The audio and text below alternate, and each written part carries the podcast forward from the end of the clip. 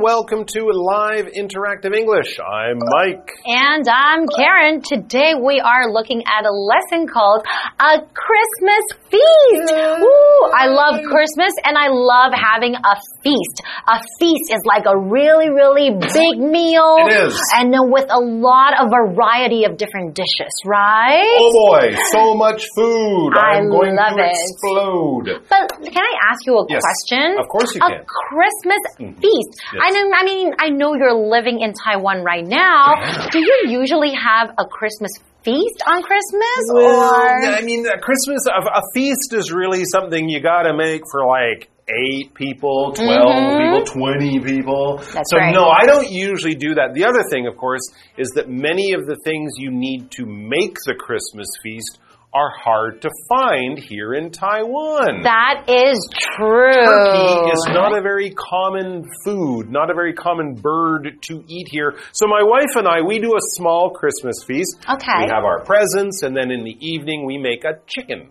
Aww. Yeah. Okay. And we kind of do it in our own way. I, I also feel like I tried to do the Christmas feast here in Taiwan. It just made me more homesick. That's true. You know, because the food you can find or the food you can make or buy, you can Mm-hmm. often buy the Christmas feast from uh, hotels here in That's Taipei. right. But it's not my mom's cooking. Oh, so you, You know miss your I mean? mom's yeah, well, I cooking. mean, imagine if you had your Chinese New Year feast and it's from someone that's not your. There's a certain flavor of your mom's home cooking, and so I found it just made me more homesick. Mm-hmm. You know, so if I really want a Christmas feast, I'll just go home for Christmas, and I do that every few years, and it's wonderful. It's fairly I different it. to celebrate Christmas in North America Yes. and in Taiwan. I think Very different. more There's no snow here. That's right. There's no white Christmas, Right. right? Things like that. But I think it's still nice. You can still have a nice small gathering with your friends. Yeah. But it's still a little bit different because in North America, it's such a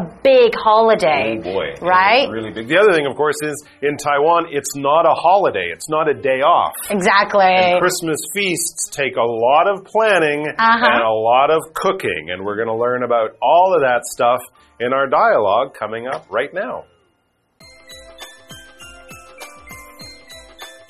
Claire and Dan are catching up over some tea. What's going on with our Christmas dinner this year? I'm not sure. I guess I can prepare the turkey, roasted vegetables, and stuffing again. And I can make my famous mashed potatoes to go with it. Great. What about other side dishes? Well, my sister can't come this year, but maybe she can still prepare her green bean dish for everybody else to enjoy. That works. Should we order anything in advance? Yes, let's order a fancy Christmas cake for dessert. I know a place that makes great Christmas cakes, but we'll have to place our order early.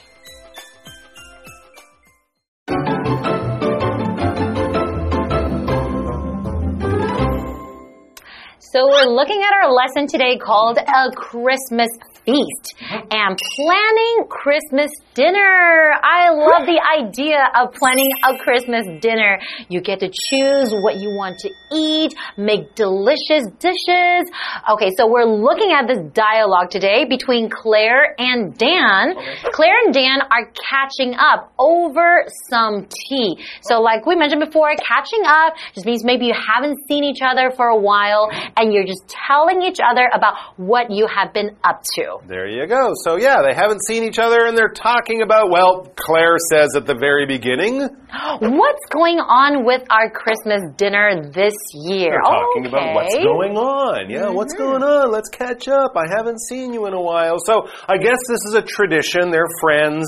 They often have a Christmas dinner. And, you know, now it's probably November, the December, the beginning of the season. Mm-hmm. If you want to know what planning a Christmas dinner is like, ask your mom or someone what about planning a Chinese New Year dinner. Uh-huh. It's a lot of work. You don't just do it in one day. You got to collect stuff, invite people, figure out how much food you need, probably cook for a day or two before. It's that kind of thing. So what's going on? What's our plan? Dan says, I'm not sure. He's only started to think about this as people do. They're busy, but now's time to focus. What are we going to do? I'm not sure. He says, I mm. guess I can prepare the turkey, uh-huh. roasted vegetables, and stuffing again. And there we have mm. three of the big things that you will definitely want to have on the table for your traditional Christmas dinner turkey, roast vegetables, and stuffing. Of course, you can go vegetarian. Mm-hmm. You can have a, a tofu turkey or something. but yes, a lot of people do like to have that big bird, that turkey, and of course, you will roast the turkey. You don't barbecue or fry or steam the turkey, you roast it. That's right. And to roast, and that is a verb. Basically, it just means to cook in dry heat, like in an oven. So, for example, mom will roast a chicken for dinner tonight. Mmm, sounds delicious. And then, you know, like the dishes that we just mentioned roasted vegetables, turkey, and stuffing. We often see that on Thanksgiving as well, right? So, we eat similar things on Christmas and Thanksgiving. Yeah, people used to eat goose for Christmas, and I think they still do in some places. Do they? But a goose, like a big duck, is Uh-huh. kind of harder, and turkeys are bigger, so That's they right. feed more people. So you can go with a goose, or as especially in North America, people do have turkey just like they do for Thanksgiving. Uh, back to Claire. That's she says. right. And now Claire says, and I can make my famous mashed potatoes to go with it. That is my favorite. I absolutely love this dish. My dad used to make it too every Christmas. And usually it's really good when you put some gravy on the mashed potatoes. Oh, hungry right now. Me too. And a lot of butter. You got to put a lot of butter in your mashed potatoes. Don't tell everyone because they'll say, "Oh, I can't have." It's so good though. Absolutely great. Um, says Dan. What about other side dishes? So yeah, you think they've already got enough food? They haven't even started. Turkey, vegetables, the mashed potatoes. That's part of it. Maybe also some carrots, some Oh, peas. great. That's the vegetables, and of course the stuffing that goes in the turkey. What else can they have? Well, Claire says, well, my sister can't come this year, but maybe she can still prepare her green bean dish for everybody else to enjoy. I guess her green bean dish must be so good. So even that she can't come this year, she people still want her to make it, right? Mm, green beans, maybe with some breadcrumbs and some cheese over the top or something all baked in the oven along with the turkey. That would be great. Or as Dan says, that works. Yeah, that's a good idea. That will definitely go with all of the other food. Should we order anything in advance? Because, you know, there might be a few things that you don't have the time or don't really want to go through the trouble of making. You can order some things. And I think Claire has a good idea dessert. That's right. And Yeah. Claire says, yes, let's order a fancy Christmas cake for dessert. I know a place that makes great Christmas cakes, but we'll have to place our order early because if you don't place your order early, I think they're going to run out, right? Yes. And you won't be able to get it. You should also order your turkey early in advance. Ah, you're right. They'll run out of turkeys too. But yeah, dessert is great, but it can be a little bit of trouble to make, especially when you have all of these other things.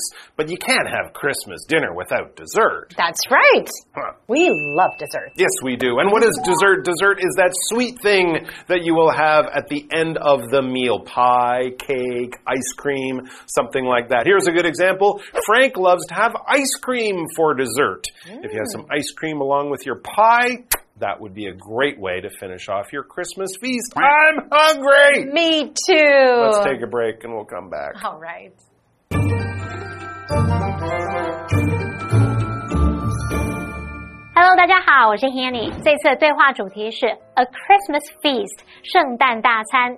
在第一段对话里面 Claire 和 Dan 正在喝茶聊近况，他们就聊到今年圣诞晚餐的筹备。Dan 说他可以再准备火鸡、烤蔬菜，还有甜料。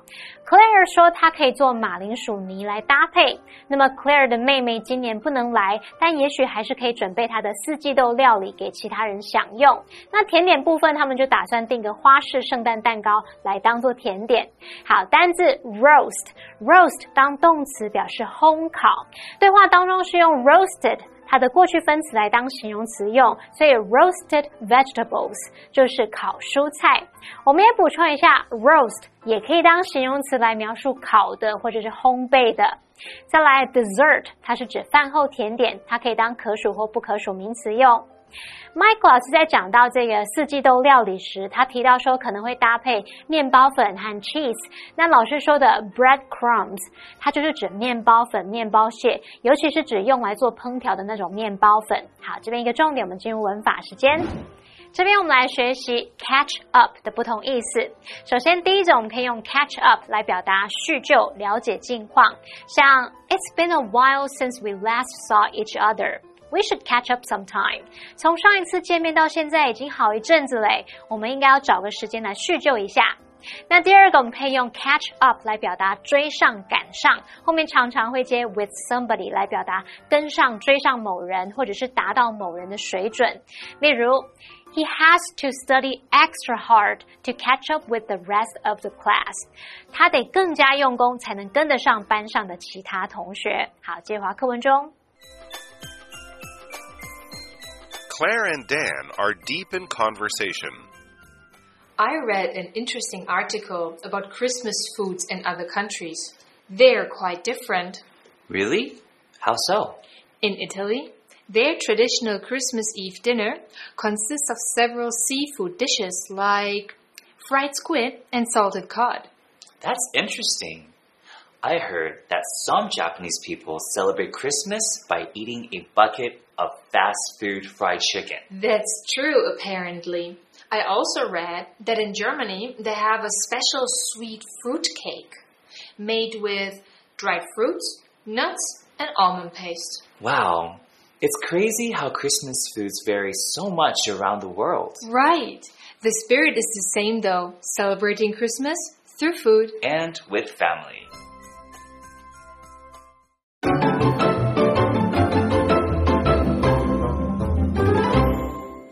Everyone. Welcome back. We are still talking with Claire and Dan, or they're talking about their Christmas feast, and we've covered a lot of the traditional foods the turkey, the stuffing. These are things you'll get in North America typically uh, for Christmas and some other places. But there are other Christmas traditions and Christmas foods in other parts of the world. So let's turn our attention to that as we get back to it.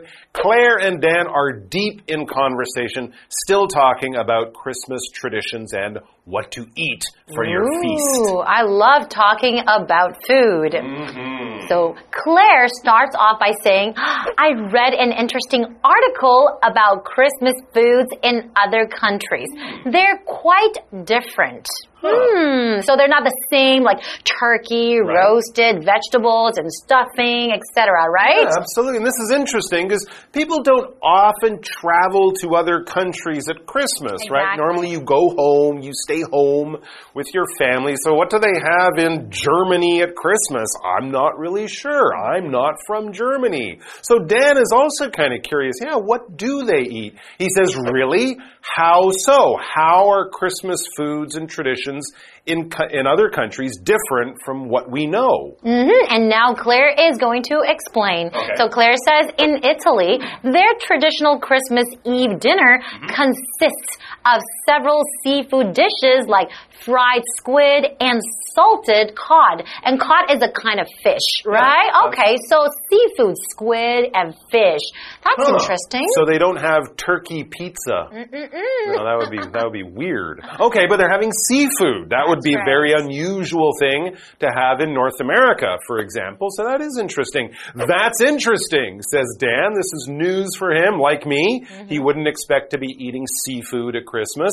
And he goes on to mention something he knows about. He says, I heard that some Japanese people celebrate Christmas by eating a bucket of fast food fried chicken. No way. This is a famous thing I've heard of because they can't get turkey there. Uh huh. Right? So back in the, I don't know, 1960s or whatever, people started to go to that well known fast food fried With the chicken three place letters? With the three letters. Okay. And that's what people in Japan, even if they're not really, you know, celebrating Christmas, but they'll get a big family sized bucket of fried chicken and eat that on the 25th of December. I have never heard of that before. Wow. So bucket is where we are looking at and bucket is a noun.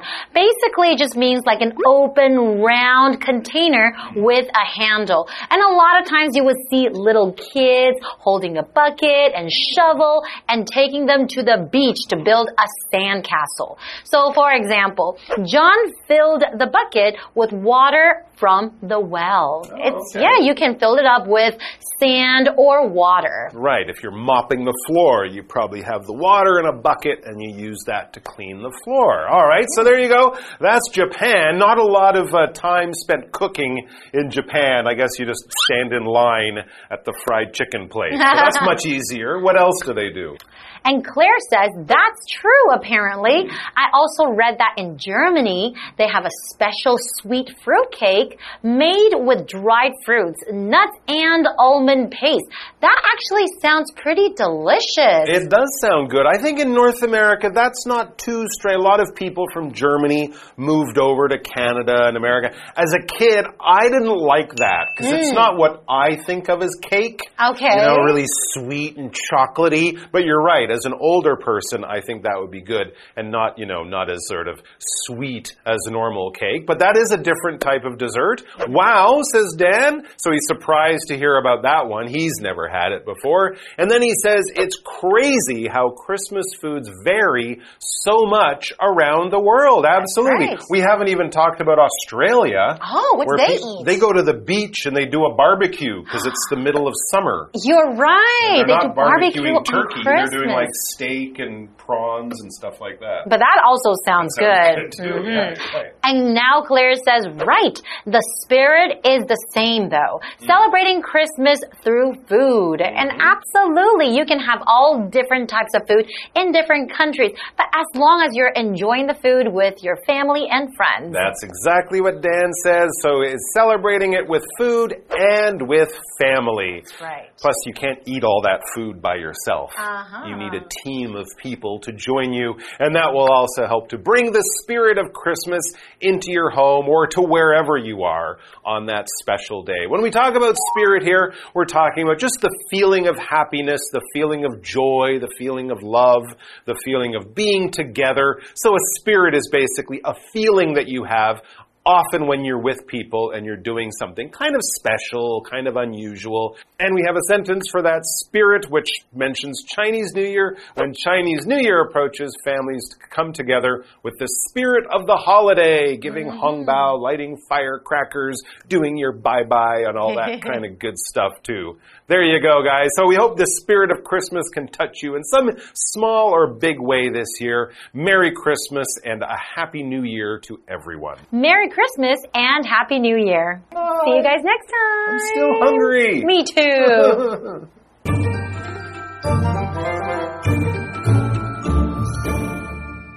在对话第二部分 ，Claire 说她读过一篇有趣的文章，是关于其他国家的圣诞食物。她说啊，在意大利传统的圣诞夜晚餐是包含好几道的海鲜料理，像是炸鱿鱼啊，还有盐渍的鳕鱼。那么 Dan 则是听说有些日本人庆祝圣诞节的方式是吃一桶素食炸鸡。那么 Claire 接着说，她还有读到在德国，他们有一种特别的甜的水果蛋糕，那是用果干、坚果还有杏仁膏所制成的。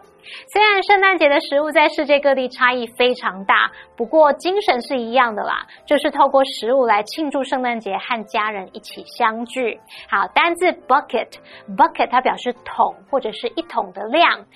Spirit 则表示精神或是有心灵啊、灵魂的意思。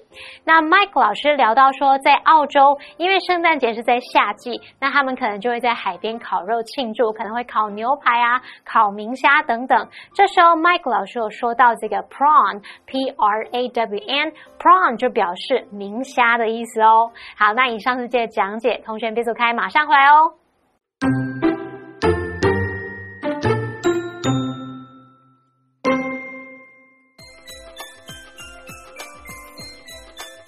Claire and Dan are catching up over some tea. What's going on with our Christmas dinner this year? I'm not sure.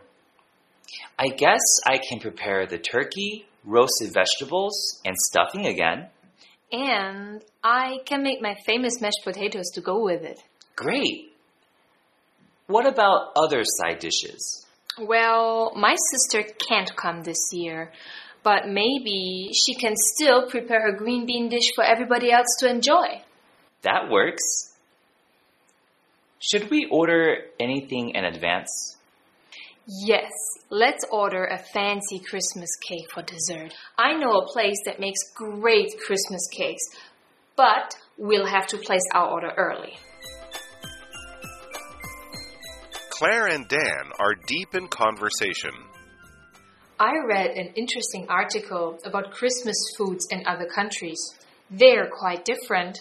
Really? How so? In Italy, their traditional Christmas Eve dinner consists of several seafood dishes like fried squid and salted cod. That's interesting. I heard that some Japanese people celebrate Christmas by eating a bucket of fast food fried chicken. That's true, apparently. I also read that in Germany they have a special sweet fruit cake made with dried fruits, nuts, and almond paste. Wow. It's crazy how Christmas foods vary so much around the world. Right. The spirit is the same though, celebrating Christmas through food. And with family.